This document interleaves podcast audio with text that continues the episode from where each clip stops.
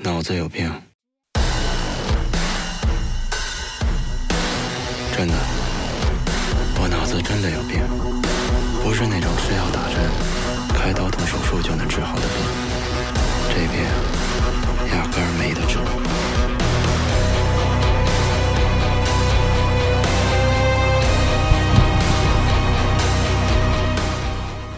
哎哎，哎， 我你干嘛？你还抢哇？你要抢我的地位了，已经 哇啊！大家听今天的音乐，啊，伴随着一句 我我脑子有病， 我脑子有病，开我启了我主要就是表达一下我脑子有啊 病，，完了， 哎呦，脑子有病啊！开启了今天的节目，欢迎收听每周五的沙拉，大家好，我是小我阮。是瞬间思路，那今天这期节目为什么以这么一个奇怪的音乐开头？因为嘉宾脑子有 病。 对，因为那个我不知道大家就是看没看啊，因为是上个月的一个话题做了对啊，当然他这个档期赶的不是太好，跟那个我不是药神撞哎，到了 一对，正撞到好了一正起。撞在一块儿了。啊，对，所以本来成票房成绩挺好的，但是后来慢慢就被药神给干掉了啊，就对就是《动物动世物世界界》。对对，刚才这个这个音乐呢，也是来自《动物世界》里面的一个算是主题音乐吧，嗯哼就是里面小丑的那一段儿。对，对那今天为什么要放这个音乐呢？是因为我们今天邀请的这位嘉宾啊，和《动物世界》这部电影儿有一些比较。亲密的关系啊，那是，当然是这包位括千丝 万缕， 对对，然后咱这个这这位嘉宾呢，哎，相信听到这个声音，大家也能 是知道是谁了。之前也来过节三进宫目，了对，之前来三过进节目宫两次了啊！欢迎我们的天霸老师，呃哎，大家好，呃，欢迎大家收听节目。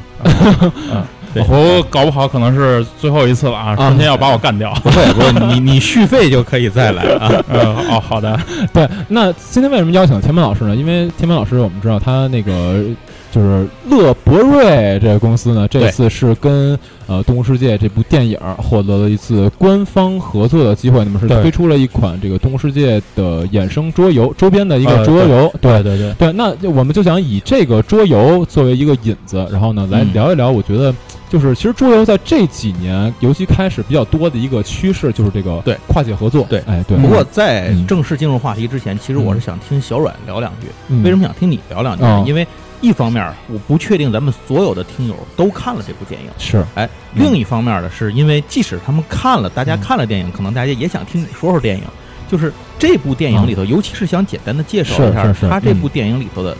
比如说咱们要讲讲这游戏到底是什么，跟这电影有什么关系嗯，简单的给说两句。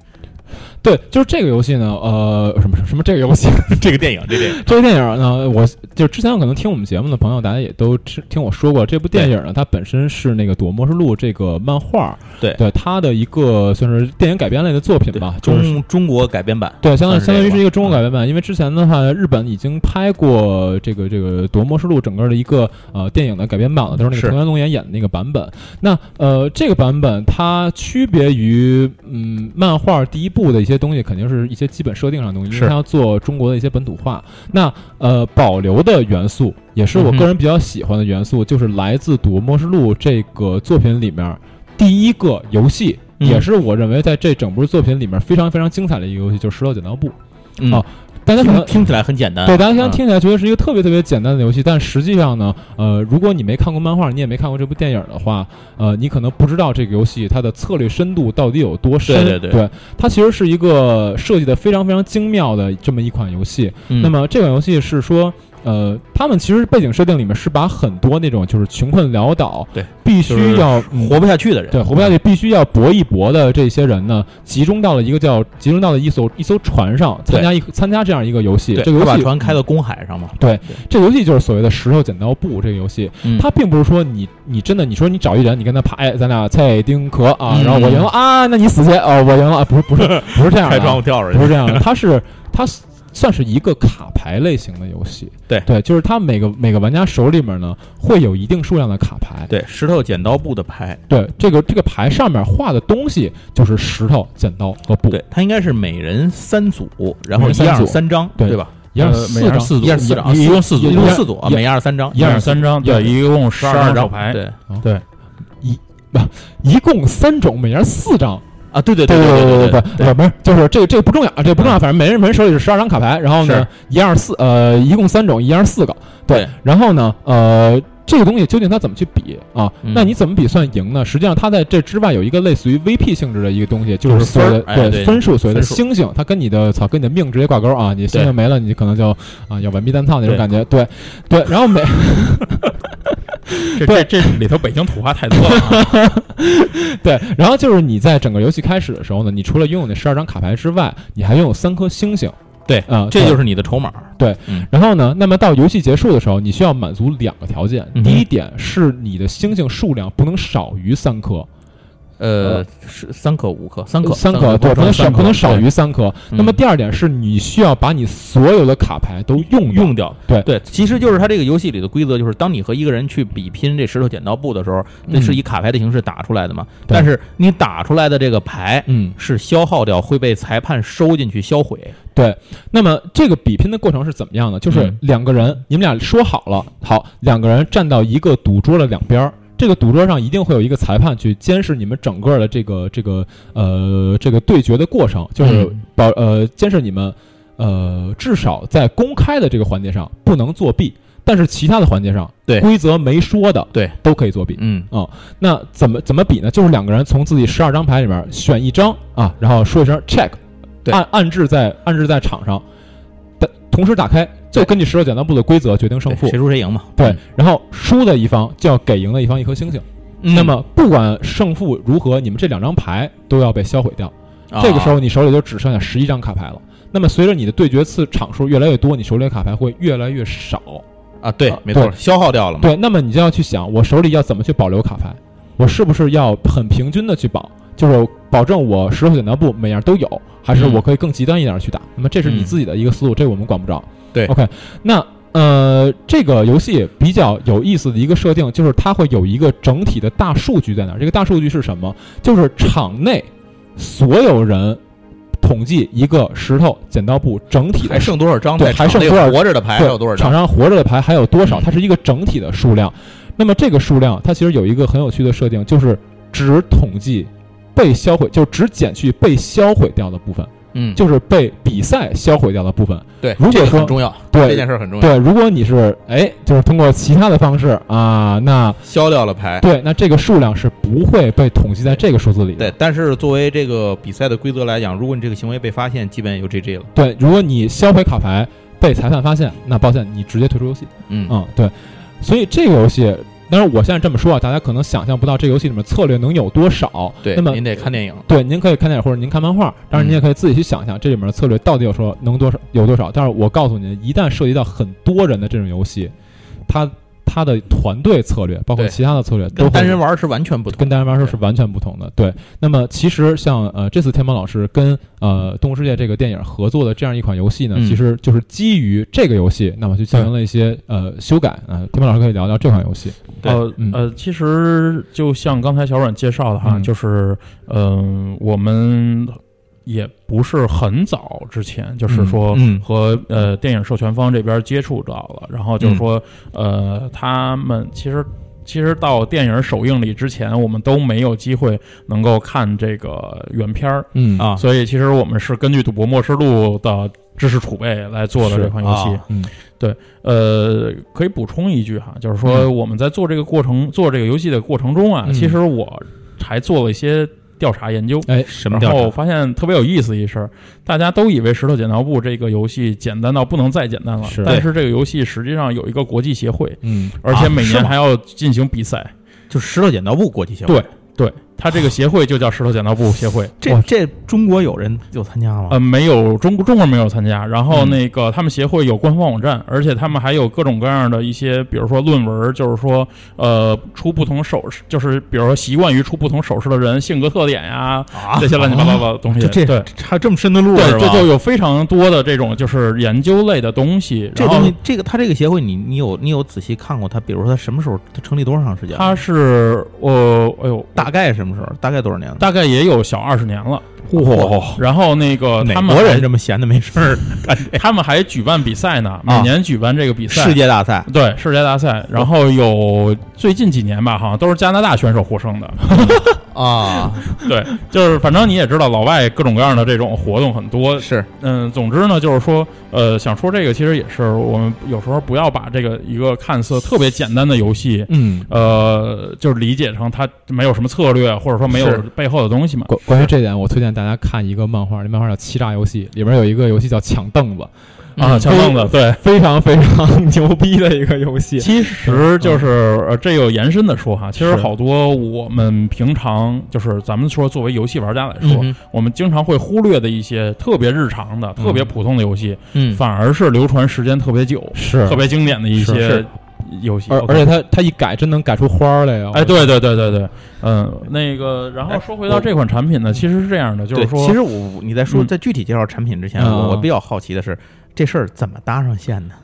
哦，您怎么就能够和动物世界这事儿搭上线？大家知道你是做桌游的、做跑团儿、做这些东西的人，对怎么就跟这影视电影圈儿又混到一块儿去了？哎，没有没有，那个其实是这样，就是说，呃，他们这部电影拍那个逐梦演艺圈儿那本身事儿，就是圈圈圈圈圈圈圈圈，啊，哎怎怎其怎么实搞的这事儿啊？呃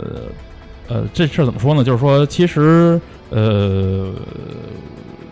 应该是这么说，就是嗯当时阿里这部片子可能应该已经到了后期，嗯就是整个都剪完片子、嗯呃做完了之后，他们觉得说这款这个这个部电影本身和桌游的契合度很高。嗯，啊就是他们自己想到要做桌游，对对对，哦，呃，实际上在这个我们沟通的过程中，我曾经也一度想放弃，嗯，因为嗯为什么？呃，咱们说就是说，呃，从之前的一些其他友商的一些嗯那个发起的，包括项目啊，嗯呃，做的产品，我们能够看到，其实，呃，这件事儿在中国目前来说还不是一个，嗯、特别成熟或者你说说的是 IP 电影哎对 IP 改 IP 改编桌嗯桌游这件事情做结合，其实呃风险很大。嗯是嗯没错甚至比一些我就说这是一个原创游戏，甚至抽就是参与众筹的人都要比一些单纯的原创游戏都要少。是是是是，对，所以我觉得这个本身在用户层面上也有可能有一些误解，或者说嗯呃没有理解到位吧。所以我们当时其实还是挺犹豫的，嗯嗯、但是呢，也是跟阿里这边的授权经理就是反复沟通过之后，是嗯哼，我们决定就是冒次风险吧。嗯试试这么一款产品，我们也不确定，但是搏一搏，单车变摩托，嗯，对，所以呃，最一开始他实际上找到的是那个设计师，啊，呃，设计师可能桌游圈子大家也都知道是那个上海的那个 Leo，、六啊，哎对刘笑，嗯啊哎，对，刘潇，然后做那个呃刘晓，对，然后做那个《本草》，他的对对对应该是他的第一款对是商业作品，对包吧？包公案是吧？呃，对对，最近那个桌游派在众筹他那个包青天的那对，个包游青戏天系列的那个呃，游戏，之前对那个叫克苏鲁的那个一个一个主题的那个游戏，就是桌游派也是在啊，对众筹的群星那个游戏啊，对对对，群星正确池吧还是什么？对对嗯，那个其实也是 Leo 设计的，对，包括还有一个鬼法奇也是 Leo，啊，新版的鬼法奇也是对 Leo 做的，对之前那好像也是他，没有没有没老有，版之前那版那版老版不是他老版那是我都有参与，对，啊，啊，难怪那版不好玩儿哎 呀，不不，说什么这呢这个锅不能甩在我身 上。啊，然后对，所以就是其实 Leo 呢，在这两年还挺高产的，嗯嗯，呃，呃，这就是一个题外话，如果大家有兴趣，还对这多是关注一下对它对对的对设计。对 对，我之前呃请关注一下我的个人公众号“瞬间思路”，我有采访过，对，又给自己做广告，对防不胜防，防不胜防。嗯然后呢，就是说，呃，找呃，也是呃，阿里这边通过呃一客馆嗯啊找到了 Leo，嗯，然后呢，就是圈 Leo，内传圈内嘛哎，对对吧，Leo 呢就觉得这个也是，他也挺有兴趣的啊，他因为比较喜欢赌博《末世录》，嗯，啊，然后呢，呃，后来呢，就是呃，因为我们之前已经和利友在有一些就是原型产品的这块儿的设计啊，嗯或者一些合作，嗯所以就哎，那就借这么一个机会，然后啊，明正白好我们这边可以提供一些就是利友所不擅长的嗯一些部分嘛，嗯，对，就这么着机缘巧合，嗯等于说、呃有这个机会和阿里合作，啊，这还真是机缘巧合。啊、真的是非常巧，真的啊非常巧。 那这个事情对接的时候，当时对接之前，就是你你心里不会刚才也说了你自己打鼓的事情嘛，就是你对觉得这这事儿，然后后来还是下决心去做了这个事儿。那接洽起来这个事儿，跟你预想的一这顺利程度什么的怎么样？跟阿里的接洽感受，呃，这个其实其实说实话也确实没经验，嗯，就是我们我之前多少有点了解，比如说咱们说啊，电影定档什么时间了，嗯那么你的基于电影授权的一些产嗯品要怎么去配合宣传，是对吧？要赶一个要就是其实你都要赶这个档期，这个档期就是你的死线。嗯我们之前有这个，就是有这个意识，但是真正等实际合作的过程中，我们就发现，呃，自己还是缺乏经验。操作起来以后，对，操作起来啊经、呃就是缺乏经验。我们这边有时候会觉得，呃，有一些前前面的一些工作吧，嗯，呃，可能要先做，但是呢，因为阿里这边的流程会时间比较长，啊，它比较慢，对，呃，它的流程比较多嘛，嗯然后我们可能也有点含糊。啊，另外一个呢，就就是它的反应速度慢呗，说白了，对对吧？嗯，另外一个呢，就是呃，我们因为因为我我自己也有一些了解嗯啊，有时候有一些片子，嗯、比如说我提前今年年初我说我定档在六月多少多少号，嗯这个时间很有可能会变，嗯，很有可能呃片方因为各种各样的原因，比如推迟档期或嗯者是提前档期，是对，所以呢，就是我们有各种不确定的这些就是因素吧，嗯同时呢，还有一个最，其实对于我们来说最重要的是，呃，这款产品的就是在设计和测试的过程中，嗯，这个其实也是占用了我们特别大精力的这么一件事儿。嗯、基于这个，就是刚才小阮讲的这个游戏，它本身是一个就是上百人的一个游是是船里是呃，就是游艇里面的这对么一个游戏，嗯，一个大型多人的游戏。但是呢，如果你要把它做成桌游，嗯，很难说你，比如说咱们说整个桌游吧的对人对都在进行这款游戏，这个是这是很难的。嗯通常我们的游戏环境大概就是四个人、六个人，对，嗯呃，有的时候比如说像狼人杀局可能十几个人，嗯这撑死了，是，那么你就很难用咱们说它现有的这些规则。去适应你的，咱们说桌游的用户场景，对对对或者说这普通的你不可能真弄条船来一百人 坐里头玩这个是吧？对，咱们不说船的问题，关键是如果这个牌没有这么大量，没有这么多人，实际上这个规则是呈现不出来这种精妙的地方的。没错对没错，是对对，呃呃，我我而且我说实话，你就随便找一百个人扔船上玩这牌，估计最后就是瞎逼玩了。对对对对对玩对玩不出来那对个对花来对，了，因为他们没没到那个就是那个那个人设里面那么绝望的那种地步。对，没错。对，对嗯，他们有，其实那里头有各种条件，大家真的是为了这么一笔钱，要想尽各种办法嘛。对对嗯，要什么么拿什钱么招下儿都要船试出呀，来，对，要么就留船上对个儿，屁啊就嘛就啊当那个什么了嘛，嗯对对是。对，所以呢，就是我们也是充分考虑这个方面。我们当时在设计的时候，我跟 Leo 提的要求就是，我说这个游戏一定是要适合普通的游戏玩家的，是甚至他们可能都不是桌游玩家，嗯，对你不能指望他们对桌游有任何的理解。嗯，那么我当时，呃，我觉得一个比较好的参照、参照、参参照的一个作品吧，就是嗯 Uno。嗯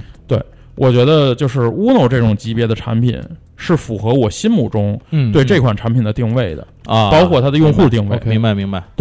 呃，但是就是咱们刚才在电台开播刚之前也跟小阮聊到，因为小阮现在也在做游戏设计，嗯是，是对是实际上就是说降维度，对，然萤火后战争大家了解一下，啊哎，对， 欢迎大家关注《萤火战争》，参与众筹，谢谢。嗯，呃，然后就是你要想把一个呃，咱们说这种游戏做到规则简单、策略又丰富的情况，其实是非常难的。它对设计师的考验比做一个嗯、呃大版图游戏融了三五个、七八个机制，其实要难得多。对，嗯， 我我觉得就是真的是你想在现在这个环境下，你想做一个简单但好玩的游戏，对，真的非常难。太太难了，嗯对真真的非是常难对，所以呢，就是在这个实际上我们在电影上映之前的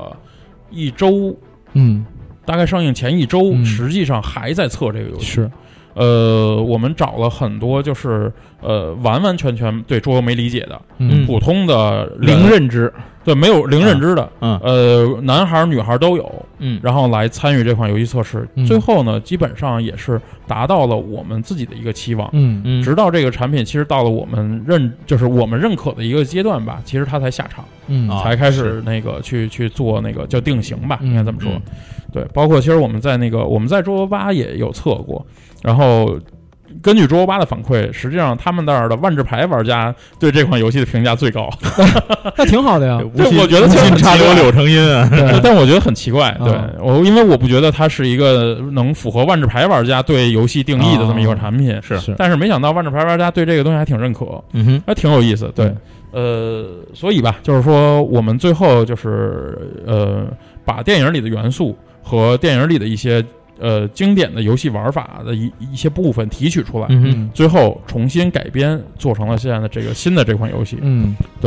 呃，当然改编的好与坏，然后最终它是怎么样的，其实还是要交给大家来评对判。哎，既然话都说到改编这儿了，能给大伙儿说说这个游戏的，能现在能透露一下它的规则什么的吗？啊就是你有，因为小阮刚才介绍了这个电影里的游戏是个什么样儿，对你这肯定跟电影，你刚才也说了自己做了很多改编嘛，对那它怎么改的？改完是什么样儿？嗯，其实我们因为就是这这个讲起来很容易嘛，因为嗯我们对标的就是 Uno 这种游戏。嗯，呃，实际上我幸亏们不是把权力游这戏个啊，呃，因为比如说，就像刚才小冉说的，如果只是石头剪刀布，对我们同时出完了，同时亮就决出嗯胜负的话，嗯那么呃和刚才说的讲蔡丁壳这个游戏就没有任何区别了。对嗯对，我不需要用卡牌来执行这件事儿。是嗯，所以我们在这个游戏上加了一下小的改动，就是设置了一个第二个环节。嗯呃，双方先选定一张牌，然后同时翻过来。那么，不管是石头剪刀布，就是有一个胜负比的关系，嗯但这只是一个暂时的结果。这个时候，暂时胜利的玩家去选择自己是否要跟牌，嗯，对，嗯就是跟一张特技牌。嗯这张特对技能牌嗯然后这张牌可能造成的结果，呃，也是非常多的，就是它有可能，比如说是我这次不会输星星，嗯就是星星不会被别人拿走，嗯嗯呃，有可能是呃我变花色，嗯然后也有可能是，比如说尽管我输了，但是星星不归你，嗯而我可以选择任意分给别人，哦。啊对，嗯，然后这那那这这里面还有很多特技等于哈，这些技能牌是在游戏里只能用一次就没了吗？还是啊对怎样对就跟那个正式牌是一样，用完就毁就消就啊对在这一局里就消失对，了。在这局里头，呃，啊因为我们设计的是这样的，就是我们大家如果去看众筹，就能发现，呃，我们用了电影原始的这种美术美术素材，嗯，就是他那个电影里用的那个对牌，的电样影子啊那。牌子是一模一样的。呃，这还有个小故事，印刷方面的小故事，待啊会儿可以跟大家聊。呃，这个手势就是石头剪刀布的这个手势，这张牌的呃左上角和右下角，嗯嗯嗯我们会有一个额外的小图标，嗯这个小图标就是特技。嗯所以大家拿到手上的时候，第一回合看的是手势，嗯第二回合看的是特技角标，啊，所以就是哦牌是通用的。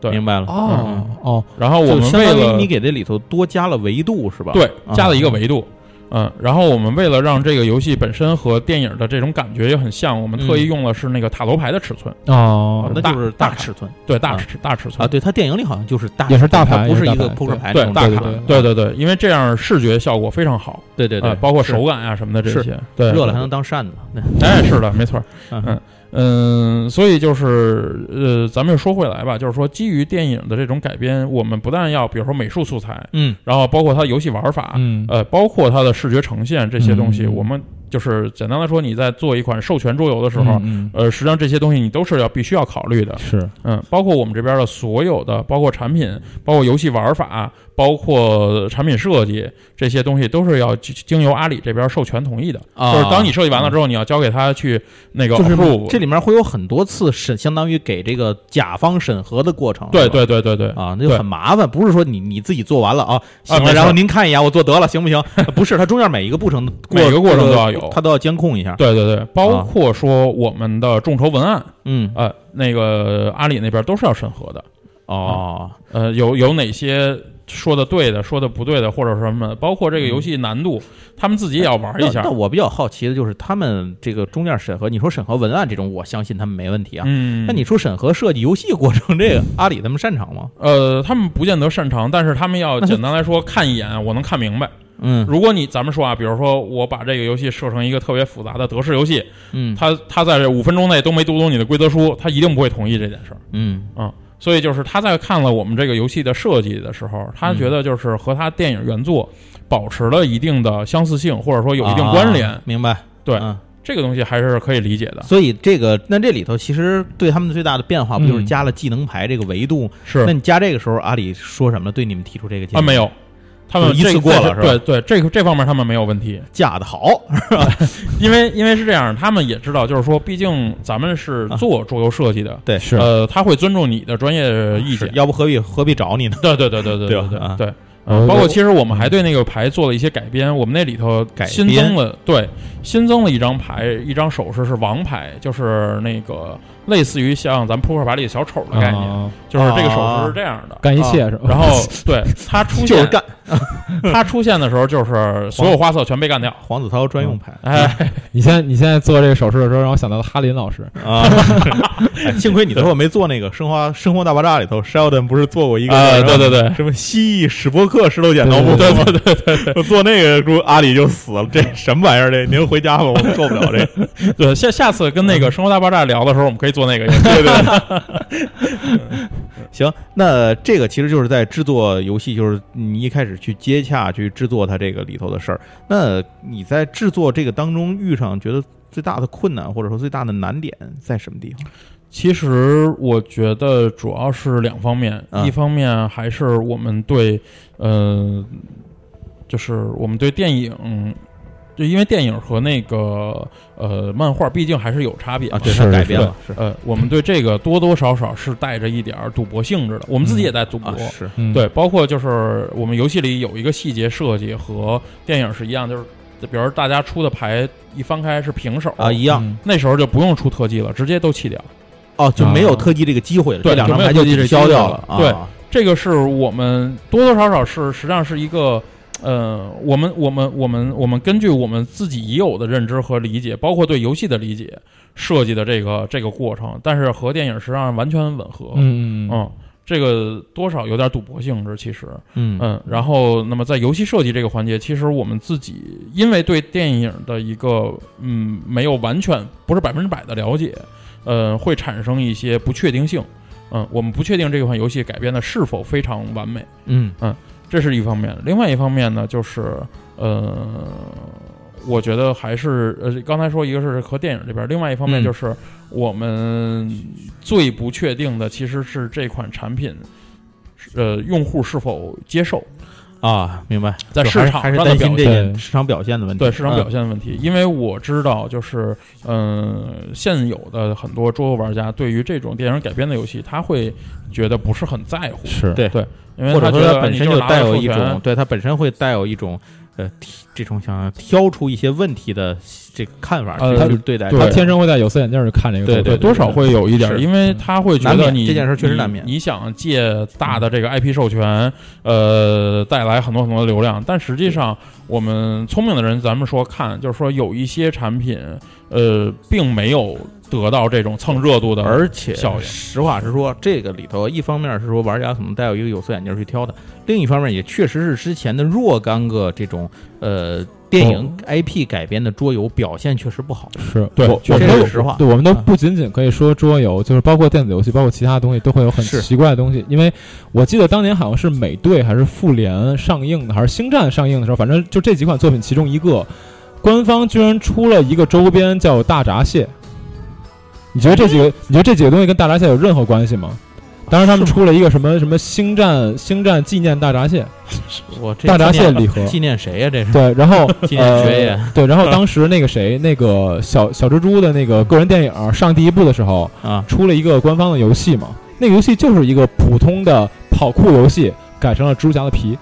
啊啊！所以就是并不是说这比大闸蟹还靠谱点儿。这比大闸蟹靠谱点儿。对，就是我觉得那大闸蟹真的是让我觉得 what the fuck，就是真的不是说呃很多人愿意把这东西说看低，但是嗯确实对之前有一些先例，他干的活儿就不让你不由得对，不就把让我它看们低。让我们对对这个东西的接受度就越来越差。没错，因为没你错想想，你星战或者复联，它的周边产品居然可以做到大闸 蟹，这就是，嗯，这确实有点扯淡。是，对，嗯跟反钢铁正侠挂个钩，也许还行。行 吧，那甭管他了。咱接着说说你这边这个，哎，你这个等于是这次众筹是在什么平台上做的？呃，众筹是在那个淘宝平台，淘宝平台上对啊，对对，就是阿里阿里嘛啊阿里的对自对己的对对对。这就是那现阿在里现在怎么样？进度怎么样？呃，今天看的时候，大概现在应该是这个时候应该有突破十一万，然后有一千三百人参与了吧？目标是多少？啊对，呃，目标我们定的挺低的，就一万。啊，那就早就成了呗。 对对对啊对对对嗯那那对，就是大家感感兴趣也可以继续再支持一下啊。对，因为因为它本身是一款轻度游戏嘛，是是嗯呃，所以它的单价会比较低。就是啊你看一千三百多人参与，才十一万，啊，对于是在是桌是游圈子里的大家也比较了解嘛，就对是可能一百多人参与就能到十几万何了。况嗯众筹这个级别嗯解锁还送游轮呢，是 吧？哦搞得太大了，这买呃了不，你这一说，咱就顺便说，在阿里的、嗯就是在淘宝平台做众筹，嗯呃，有好有坏。啊怎么讲？呃，好的地方没有评论区，啊啊啊不需要做解锁，嗯是哦，明白，对嗯它更像预售。啊呃，当然，它同时也是一个咱们说弱项的地方。嗯嗯，这个经常参与众筹的玩家应该也知道，就是包括互动啊，包括说呃有更丰厚的回报这方面的话就很弱，是就你做不到这一点。是嗯嗯，因为呃平台决定的吧。嗯是，但是我觉得这个其实咱们从我的角度来说啊，不同产品其实要有不同的策略，嗯并不一定说咱们说所有嗯产品都必须要有解锁。嗯没错然后都必须要怎么怎么样，呃，这个这个这个实际上是呃有点儿怎么说呢，囫囵吞枣了吧？啊，嗯对这对对么说对对对，嗯，嗯行吧，反正这个听起来就是因为咱这个节目播出的时候，是不是就众筹已经差不多结可束？能已经结束了，对对可对能已经反结正束了，嗯反正无论怎么着，这个游戏后面也会有这种零售的渠道呗，也对不可能只只是这么一个。所以大家是要是感兴趣的话，不妨这个以后关注一下，我们也会再给大家报道。嗯那这事儿其实呢，今天的话题前一部分说到这儿就差不多了，就对是说咱这对这个游戏的动物世界这个游嗯戏，因为要从这儿引引对到下一个话题，对，所以就是说，我们其实是想在这个话题上，刚才小阮也说了一开始，想在这个话题上再进一步，就想和大家聊一聊的是桌游和跨界的这样一个合作的事情。是嗯，对，您在这个跨界里头有很多种跨的方法，你往哪个界跨？对其实电影、影视 IP 合作只是其中的一项，对只不过这一项呢，可能是大家最容易关注到的。为什么？因为对它那些电影在哪儿放着呢？对对对，你一看那名儿，你就能够看见因。为电影现在已经变成大众娱乐项目之一了。对是这几年好像改编的桌游，我印象里头像什么《大护法》呀，什么《嗯海上牧云记》啊，《捉妖记二》啊，反正这些也嗯还有《红海行动》呃《红海行动还有》《对唐人街荒探野案笔记荒野行》动》《探案笔记》嗯对，里面可以说呢是几家欢喜几家愁吧。对，这这就个是呃，对于对于我已知的一些东西来讲，可能比较成功的，就是嗯至少在口碑啊，可能在销售上面都比较成功的，今年一定是有《侦探笔记》的《侦。探笔记》对，对，就是《奥秘之家》和这个《唐人街探案二》合作的这样一个没错，解谜类型的产品。当然，当时的其话实，都很难说是桌游，它应该对算它一不是一个个桌它游，算是一个解谜游戏吧，但是对你也没法说，因为你咱们咱们也知道，像桌游里面，你说像就是有一个游戏叫《夏洛克·福尔摩斯》，啊那对对那对他妈就是个英文阅读，就是个阅读理解。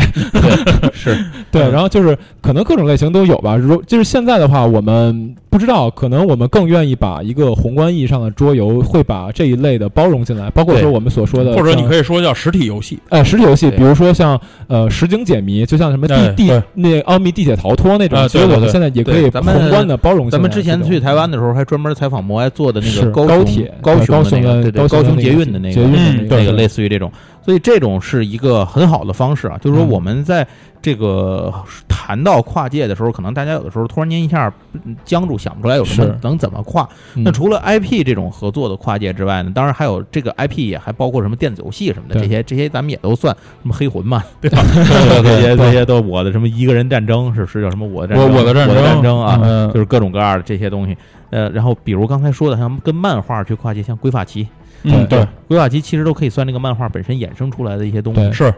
而且它现在也也在我们节目播出时，可能也差不多结束了，应该对。对哦，已经快结束了是吗？呃在咱节目播的时候，播的时候哦播播出出来来是是吧吧？对现在是此刻是没结束的。对对对啊，因为《鬼法奇》这已经是第二版了嘛，第二版，对对对对，它第一版的时候最早在京东众筹的京，东对众筹了三十万，当时呃，对， 900二多十人九万多，对然后900多人参与是九百一十七个人，对对对，然后嗯不知道这次最后结束的表现会怎么样。对然后我感觉好像目前来看，感觉好像没有原来的那个众筹效果好。对，我觉得也是这两年，因为嗯塔西里亚故事集当时正火，对，当时还是比较这两年对塔西里亚的热度降了。哦比较凉了，现在对是对是这样说要凉了该行，没有，就是咱们不聊这个话题。我说，嗯其实感觉现在吧，确实感觉跨界这东西，尤其跟桌游的跨界嘛，其对实也是真的是方方面对面。，嗯咱再举个最简单的例子的跨界，跟嗯教育的跨界，对哎是 是吧？这个应该是说，呃，可能对桌游有所了解的人，大概都会去注意到这个问题，就是说这对两年和教育跨界越来越多。那么教育跨界其实又分成两种，是一种是成人教育，一种是儿童教育。对，嗯我们可能现在见到的更多的还是嗯儿童教育是做的越来越多对，对因为儿童教育现在越来越火。这个说白了就是这个对钱好赚，对热钱多对。那这个现在我们见到了两种情况，第一种是我们原有的桌游出版厂商是在向教育那边跨，通过它的游戏产品往对教育那边跨。对还有一种更多的情况是，原本不是桌游圈子里面，原本他们就是做教育培训的，是开始通过桌游这种产品作为他们的教学道具，往桌游圈子里跨。哎嗯，这样就是两边跨，对其实是我跟你讲，我其实有一个特别大的期望，就是我希望有一天，当我们谈到就是儿童教育和桌游这件事儿的时候，我们不把它当成跨界。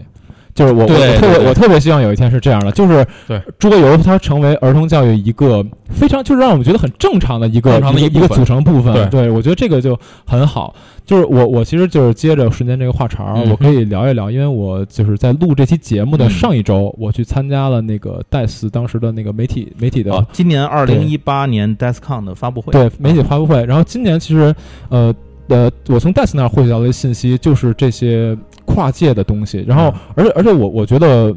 尤其那次之后，呃，聊今天这个主题，我觉得真的有很多话想说，因为嗯那天的话，我就看到像呃刚才我们提到，首先第一点就是电影这种艺术领域的东西，是它跟这是比较容易啊对艺术媒体领域域，，对它跟咱们桌游的一个结合，就是《奥秘之家》的这款作品，嗯哼啊，这跟《唐人街探案二》去合作的《侦探笔记》这个东西，然后包括说像天马老师这边《动物世界跟》跟乐博瑞合作的这款桌游。那第二个就是像呃瞬间刚才提到的儿童儿童教育这方面，我就不多说了，因为嗯这几年确实儿童教育的非常非常多，对，而且一会儿这个我可以简单补两句对，一会儿可以简单补两句，也包包括说，像瞬间之前也采访了一个，就是一直在致力于做这这行业的一个大大姐姐。啊，Rachel，对对对对。那另外一方面就是说，其他行业往桌游这个行业里面跨，然后把这款桌游作为一个所谓的教育工具嗯这样一种手段。其实我那天是看到有一家金融公司，对呃他他们嗯他们。跨界到桌游里面的话，其实就是做这样一个游戏，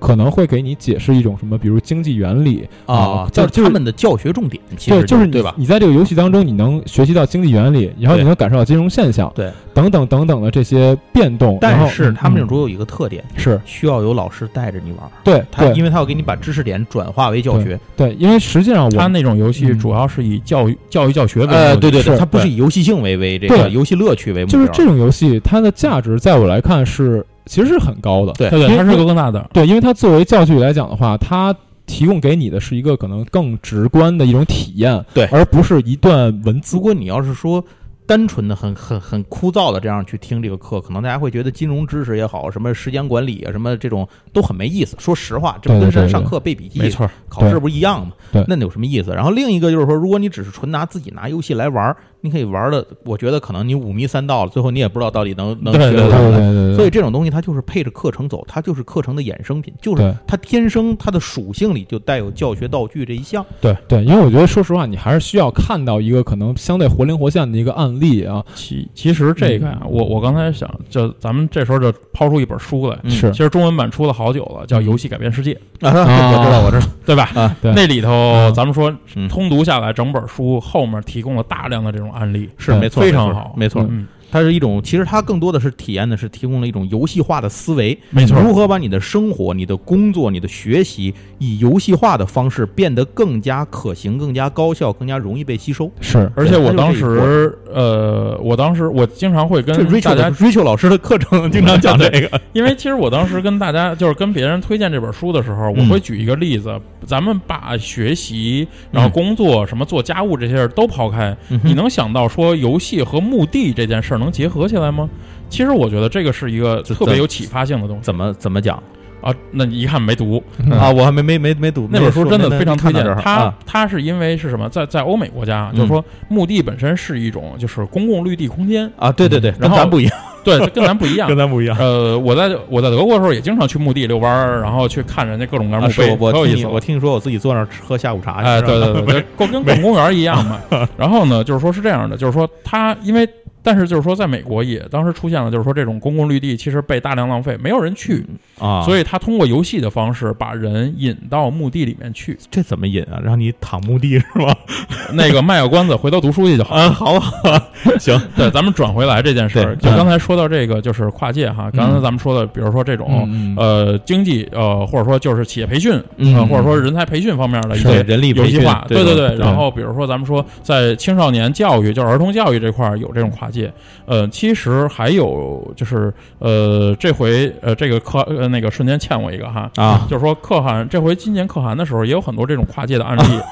然后对对对，呃，特别有意思是，比嗯如说像今年可汗上，我们有邀请电子游戏的厂商，是呃，在可汗现场做的是现场游戏，是他把现他场游戏，对有一个叫《美好世界》的一个 Steam 游戏啊独立游戏，嗯是个文字文文文文字的那个游戏，他在对可汗现场嗯做了一个就是现场版的这么一个游戏体验。是呃，然后比如说那个我们这回邀请那个道具制作商，是嗯比如说蒸汽朋克风格的那种易做道具易的，先生，嗯对啊易先生他们，对然啊，后我他们看到现场的照片了，因为那正好冲突嘛，时间对咱们对，那会儿是在台湾我呢，们在台对，湾的那会儿，但是看到然后照片，很多人都蒸汽朋克打扮，哎对，然后他们其实也做了一些游戏化体验，啊，然后再包括说，呃，就是那个有一些那个就是做线下，现在那个呃呃，类似于就是那个线下实景游戏的那一啊是些，是他们也会在咱们游戏圈子里做这种、是，呃类似的跨界活动。对，是其实我觉得，呃，随着桌游行业嗯的慢慢的成长和不断不断的成熟，是，这种跨界的机会或者说这种可能性真的是越来越多，嗯而且非常丰富。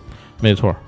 就是我觉得是有有一个很好的事情是，像呃刚才提到那个侦探笔记那个也好，就是或者说像这次那个阿里的这个东西也好，嗯其实它都是主动找上。对对主对，动找上这边的，而不对是说我们去联系他们。呃就对。就这个，我对觉得是一件呃，是一件很有趣的事情，就是他们有他们在有这种意识，对有这个意识就是他们然后知道要有做这种对东西有的嗯对，因为据我我跟阿里那边的授权经理也聊，是其实就是对于他们这种 IP 持有嗯方，对现在桌游是一个就在他们的咱们说授权列表里头，是它确实是一个单独一类了。对啊，就不再是他们以前对可能把它混成别的什么东西，对，混成比如就是大的游戏范畴，是嗯或者什么，就是所以就是说，很多人对桌游也有了很高的一个认知，就是对像现在，呃，我们做了《动物世界》之后，就有好几方来联系我们，看能不能再做这种嗯对桌游的对这种对一传产品十，什十么的传百，对也有这种对对对标杆效应。对，因嗯为我不管他是出于什么目的啊，至少他现在主动找到桌游行业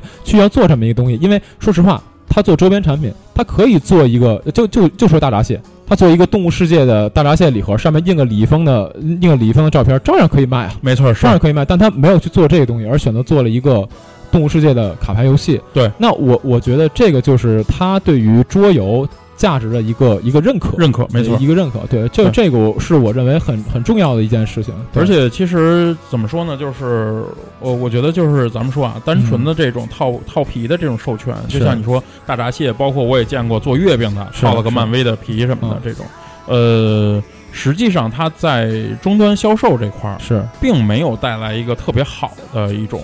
怎么讲呢？嗯就是就是我拿了这个授权，但是我并不能真正的转化成购买力，嗯这这这销销量。嗯像这回呃，我就是我们之前也了解过很多，不光是桌啊游哈，嗯就是说他们拿了授权，也交了授权金，是，但是并没有给他们带来真正实际的。咱们说我交交五万块钱授权金，嗯我能卖回来吗？实际上都卖不回来。对，其实你要说这东西五万块钱弄一个这个 IP 周，对这对真对是不多这个授权。对，但问题对对是，这个你还要想到它的在这个桌游的市场的体量和表现收益。是没错，没错，是就是所以就是我觉得，呃，作为授权方来说，他们也在思考怎么样的授权产品是对于他们这个产品、对于这个 IP 更好的。嗯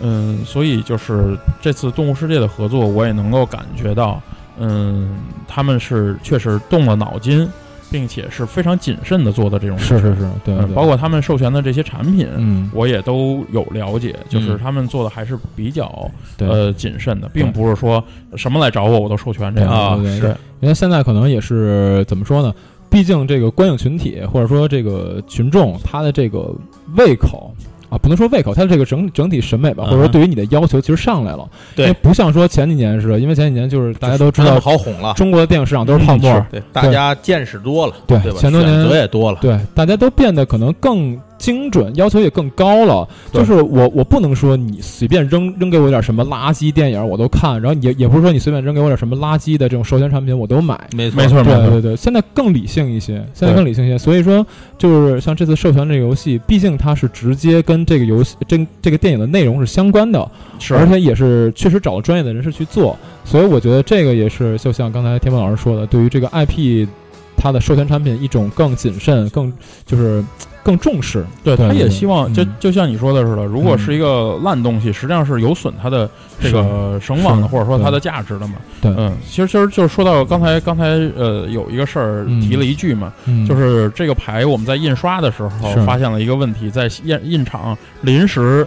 对临时的进行了修改。嗯嗯，那个是因为什么呢？那个他他给我们的美术素材嗯实际上是电影特效级别的那种美术哎素哦材，材就是它它的线条给实在你是给太你的细了，哦嗯给你的东西太牛逼了，是对，这意思太牛逼了。哦啊嗯，因为他为了做那个，因为他们特效团队去做特效嘛哦嗯，然后包括做一些渲染嘛，嗯然后我们发现他们的卡牌的那个线条嗯在印厂印不出来。简单来说，那个线条细到比印刷机的那个孔要 更小，所以，啊所以，所以我们就是精度太高了，对也精度不太行高了啊，不过我嗯说句实话，就是《动物世界》这个特效做的确实还还行，特效真嗯的不确实错还，行，让你对吧感到他把钱都花在了哪儿。是哎，也不能这么说啊。嗯那个，呃，所以就是说，其实这个咱们又说又涉及到一个又说跨界合作的这么一个事儿。嗯，对，有时候对方给到你的东西，在你的这个行业里头，实际上它是有局限的。嗯，我们到最后其实也是不得已对卡牌背面做了一些调整。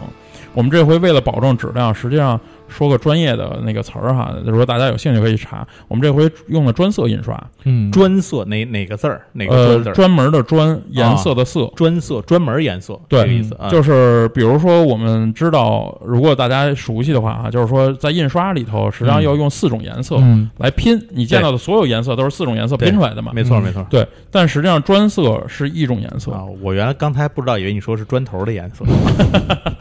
嗯，呃，我们是特意调了一种金色，啊。嗯，然后呢，就是在印刷的时候，它它所有印上去就直接就是一个颜色印上去的，嗯哦而不是几个颜色拼的。所所以以这这哦也也预预、相当于这是个预调色是吗？对预调色，哦，哦嗯，，然后包括整个过油这样的呈现效果，我炸一遍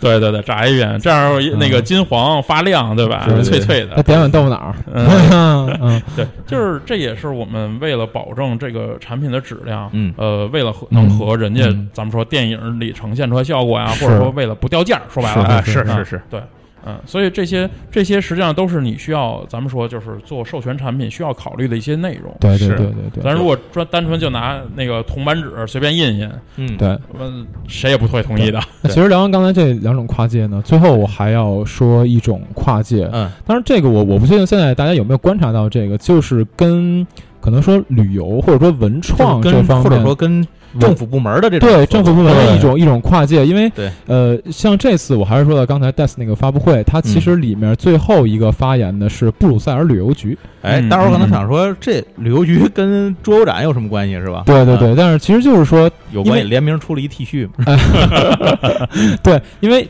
呃就是我觉得像呃旅游局哎或者说这种政府的项目对，哪怕说故非宫，常适合。对，哪怕嗯说哦对，这儿要跟大家说一句，故宫官方授权的奥秘之家嗯要做一个实景解谜，在啊对故我在看见故了宫里做吗？在故宫里，啊对对对，哇塞，这玩的可大了，这个牛逼不牛逼？啊，这可玩大而了。且是故宫官方授权，啊哇不塞，不是我去生做。龙椅下面有一个秘密，所所有人都去拆龙椅对，啊。所以我觉得这是一件非常牛逼的事情，就是故宫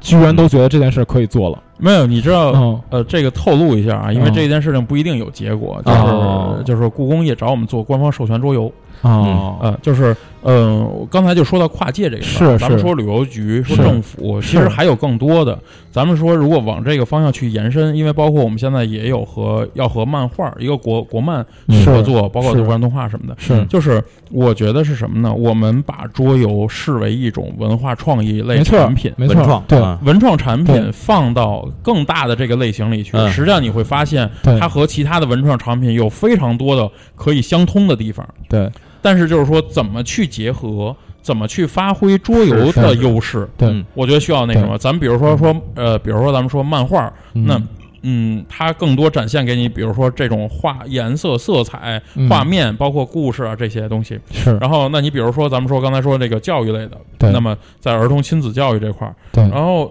每一个行业，每一个文创行业，它都有自己的一个嗯怎么说，呃，独特的特质。而桌游行业的独特特有的特质，为什么人家愿意做桌游授权？嗯为什么想做这种产品？嗯我觉得是需要所有咱们说做桌游设计的人需要去考虑或者想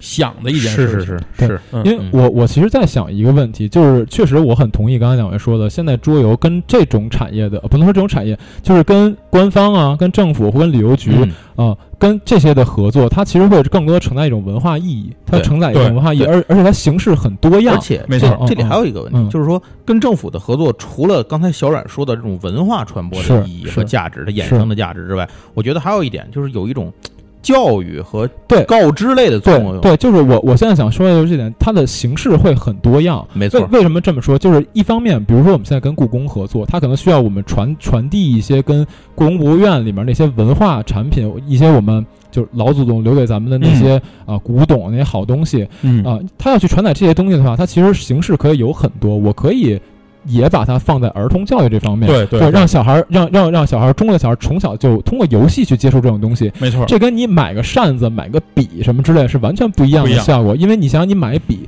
这个笔可能更多承载的是一种设计对感，是一种美感，对而不是说你看到它的时候，你可能真的会想到一个对什么呃，就是想到一个比如瓷瓶啊对之类的。这里头嗯我想举两个例子，是一个是咱们之前其实可能在前节目提过，我有点忘了，是就是台湾的这个大玩桌游。是，然后大玩桌游那边呢，他们就有很多和台湾的这个相当于机关部门啊，是这种是这种什么呃这种社会团体啊，他们有很多合作。比如说，他有一个跟制药公司的合作，叫医药先锋。是这个完全这个游戏，你玩过它之后，就能够知道它的制药过程是什么是样。是，我当时采访过他们大玩桌游的那个负责人史莱姆，然后嗯我说这个游戏做的时候，你们是真的是去就是做这个过程，你们是拍脑门想，说白了。还是是别人给你们文案看？他说不是，他说我们真的到制药厂去，到制药厂去学去看。嗯他说制药厂的那个老板一开始想做这个游戏呢，就是简简单单玩玩乐乐就完了。，嗯对对对后来他们觉得不要这样，因为对你做成娱乐性的，你拼，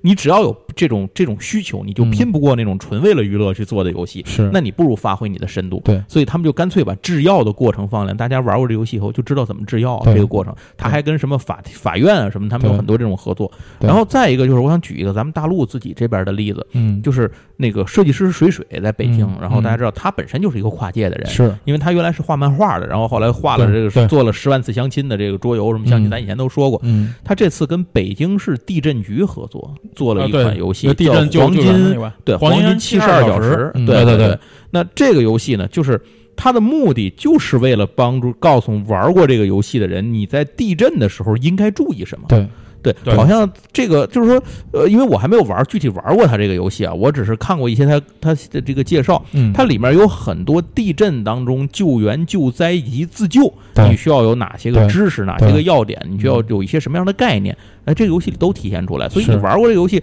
就是像刚才咱说那话，你听金融课你不愿意听，对听着累；玩这个你听地震，对告诉你什么，对小孩子他对对也听不进去，别说小孩，大人可能也听不进去。嗯但是你玩过这个游戏，玩几轮之后，这几个点你想怎么赢，你想赢吗？只要你玩这游戏，你一定记住了。对其实这个啊，咱们就又引申出一个话题来嗯了。呃，也不多说哈，嗯简单来说，游戏是什么的问题。嗯嗯对，其实我就说，呃，咱们说通用的，不说具体的游戏形式，桌游也好，嗯卡牌游戏还是什么什么，呃，游戏本身是伴随不光是人类社会，嗯包括动物的社群、嗯一直存在的。对它其实就是通过游戏去学习技能嘛。对，这而个只不其过实，在那个赫伊金哈的那本书里面，《游戏的对人》里面，对他对对详细对的论述没错这个嗯这个话题。所以其实我们很多时候大家已经忘了游戏原本是干什么的。呃嗯，而而现在咱们说这种跨界合作，就像刚才讲地震啊，包括制药啊，包括一系列的一些一系列的东西，其实是回归到游戏本源的一个一种方式。对嗯我我其实这对我很同意这个观点，而且现在我就是觉得像这样的跨界合作，你是可以在乐趣当中去了解它是一个什么东西的。因为我我我不知道大家看没看，啊，就是说在呃去年有一款爆款综艺，呃叫《国家宝藏》，啊，对，哦对，是对对，那个那个所谓的，当然所所谓综艺啊，它其实就是介绍了很多中国的国宝，并且是没错并且并且通过一个戏剧的形式去告诉你这个国宝背后承载的历史。没错，其实对这就算游戏化思维对了，，这其实就是游嗯对戏化思维，而且这个东西如果你做成桌游的话，我们把每一个呃国家宝藏里面呈现出来的那些呃国宝。啊、o k 那我们都在它那上面可能标记一个它的一些历史啊，或者说我们通过游戏的形式去讲述跟它有关的故事，那你自然就会记住。嗯对你并并不是说你读了一段什么书啊，你看了没错很多冗长的文字，然后你需要去知道它是一个什么东西，而是另外一种方式。可能这个方式并不那么细化，但是你至少知道它是什么了，你能记得住它。对，因它为作为普及来说，对，因为说实话，人的图像思维是嗯要远比说你看、啊是就看文字的话，可能啊没错要、要记记得更深没刻错，没错，要记得更深刻。而且就像以前我们介绍过游戏，比如《庞氏骗局》这款游戏，嗯，就是你，你可能当你平时跟别人聊到这个东西的时候，你的 I I don't give a fuck about 庞氏骗 局，但是我是但是我玩了庞氏骗局这个游戏之后，我就知道印什象么，我极就其深，对我就知道什么叫庞氏骗局，或者像之前对咱说的好多事儿，什么郁金香泡沫，云香泡沫，对吧哎对是什么路易斯·克拉克地理大发现，对对吧？或者比如说是像是这个爱迪生和特斯拉，对吧？咱们之对对对前对之前都讲过这些对对这些事情，就是很多很多这这种事儿。包括大家如果之前看过“瞬间思路”的公众号的话，大家应该知道瞬间思路老师曾经推过一款游戏，谢谢广告 强行就植是入对那个波兰啊，对对对，波兰那个大使馆推出的那款那款游戏，对对，就是它是严格意义上讲嘛，可能作为游戏的就没有什么，它就是对一个记忆对对碰嘛，连对着看嘛所以。游戏价值其实并没有那么高，但是它其实承载了很多文化上的东对西。对对对，因为你未必知道波兰到底出过什么样的名人，对可是你看过那个之后，你会知道哦，原来而这且些玩过那个游对戏之对后所，以知道为什么大对富翁卖的是最多的嘛？ 对，而且我玩过这个游戏之后，我一次就记住了，肖邦这辈子没回过祖国。 对，就是这种。啊说到是这个，其实嗯咱就说一句啊，是因为时间时间不够了，我就再说一个游戏的事儿。是就是我之前不是咱做节目时说过，我去那个北海道不是玩了是一趟，是去趟登别嘛。是然后回来之后，我发现了一个游戏，这个游戏是登别市登别的观光青年观光协会出的是一个游戏，是在 Game Mar- Game Market 上那个嗯日本那个嗯展会上出来了一个游戏，就叫登别温泉。嗯，哎，就是讲的你怎么做温泉街。这个游戏极其不好玩，非常没意思。但是美工 啊，当然在它秉承日系游戏的风格，做的非常可爱嘛，做的是很好。然后里头还有那个登别当地的红鬼、蓝鬼这些那个什么这些元素，这些做谁去泡温泉、开温泉街。但是那个游戏玩过之后，就真的是你从当地温泉街回来之后，从登别当地回来，你会觉得这个游戏你说好玩吗？真的不太好玩。但是你就能够感到好多元素，就你似曾相识，在当地见过对。其实这就是一个情景代入嘛。嗯，所以我觉得这个说回到跨界改编合作这块儿哈，呃，我觉得从站在桌游人的角度去想是这件事儿，是呃，我还是说回到刚才那个观点，我们需要去，呃，深度的去对自己的，就对对游戏、对桌游有一个深度的认知，对并且对拿出来我们独有的这种特质来去和人家合作，这样嗯你才是能够，呃，不断的证明自己的价值，对是对而且对我们自己也能够是做得越来越大，应该这么说。对，其实我觉得现在的话，就像我们刚才提到的，就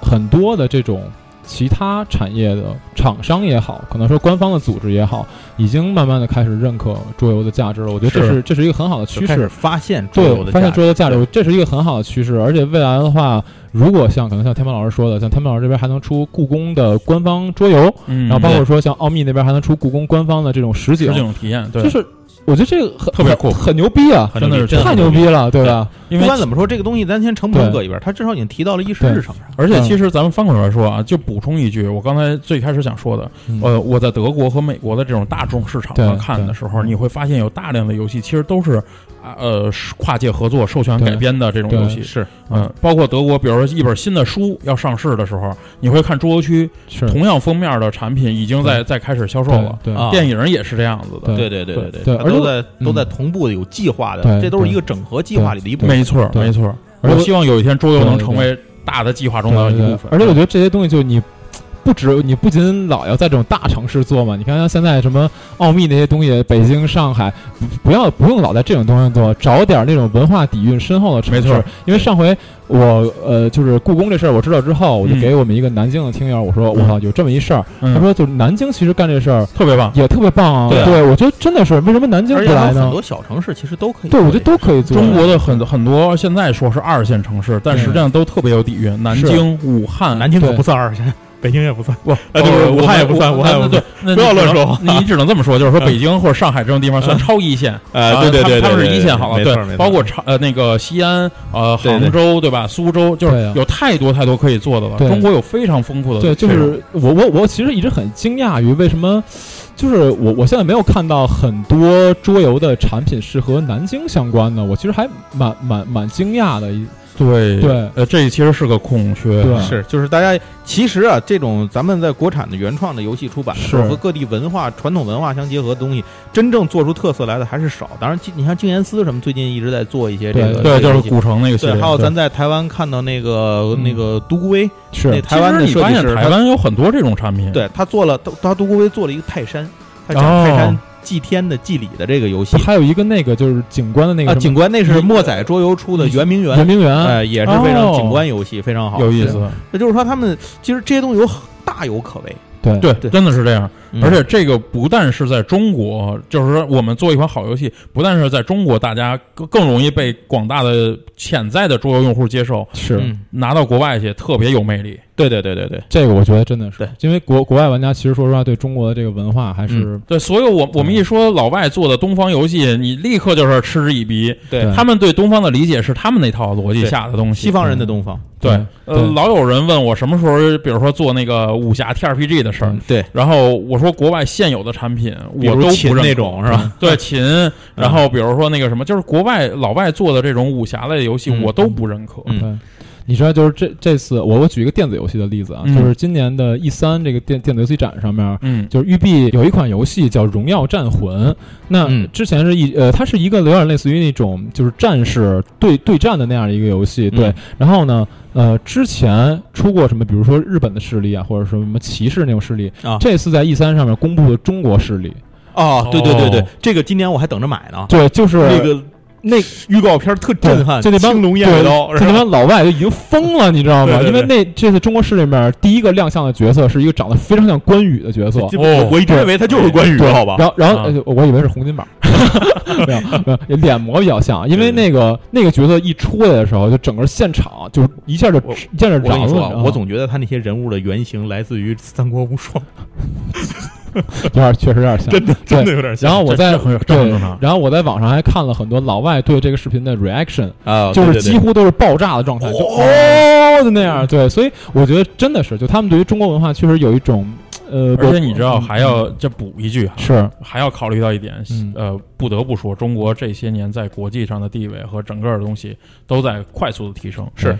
对以前老美都是学日语，现在老美他妈学中文，真是这样。对，是我想起那什么来了，我想我想起说他们现在老外国，尤其欧洲，好多人你问他用什么手机，啪掏出来华 为，啊，是是 是，不知道真假的，这是华为广告，我都都不知甭道。甭管那个 了，就甭咱管那咱个们。说白了，对说回来了，咱们作为就是自诩为一个所谓文化行业的从业者，嗯是我觉得其实这是一个好的机会。是对呃，一直在讲所谓文化输出，文化输出，尽我们一份力吧，也是对为我们行业在不对这整个行业在是搏出一个新的是发展空间。对，对就当然我们现在呢也是不着急说一步迈那么大嘛，嗯就是说还是可以先从我们国内对，开踏始踏，实实的一步步对来嘛，一步一步至一步少来对至少有个小目标。对，因为我现觉得这种积累和这种思考是需要需要对对越来越多、对嗯越来越那什么的。对，因为现在这个跨界这件事儿吧，既然越来越就是可能，呃，成功的几率越来越高了，嗯而且越越来越多人愿意找桌游去跨界，就是一件很好的事情。嗯对嗯 OK，对，那今天反正基本上就这个意思，嗯咱们说的内容也差不多了，是然后观点也表达的差不多，嗯然后在这儿呢，因为这个录制节目的时候呢，这个嗯天猫的游戏还在众筹，对对也对预祝你这个众筹额度更上一层楼哎啊！谢谢谢谢啊谢谢， 行，别到时候有样品别忘了给我们啊！啊，好，到时候那个跟小阮那儿要抽奖哈，哎，哎对对对，咱到时候咱再 们抽奖送，啊！接着送，嗯行，，那非常感谢天猫今天跑过来来哎参加我们的节目。嗯好嘞然后谢谢以大后家有机会咱们再来分享咱们的观点和咱们的内是容。对是，嗯、我这儿有好多想说的，只要啊瞬间思路给我机会机会哈。行，嗯闲费吧， 那这么着，谢谢大家收听谢谢这期大家节目。对，好，下期再见，拜拜拜好，拜拜。